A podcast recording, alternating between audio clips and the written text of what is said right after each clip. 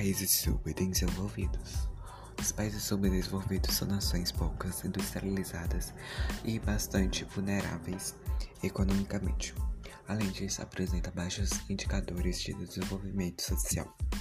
De acordo com a Organização das Nações Unidas, ONU, países subdesenvolvidos, também conhecidos como os países menos desenvolvidos ou países menos avançados, são aqueles que apresentam baixo desenvolvimento econômico e social.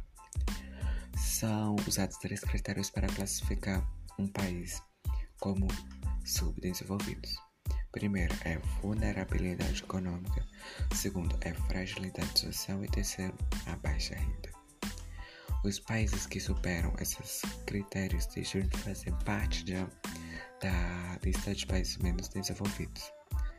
O, os países subdesenvolvidos são Niger, Afeganistão, Somália e Haiti.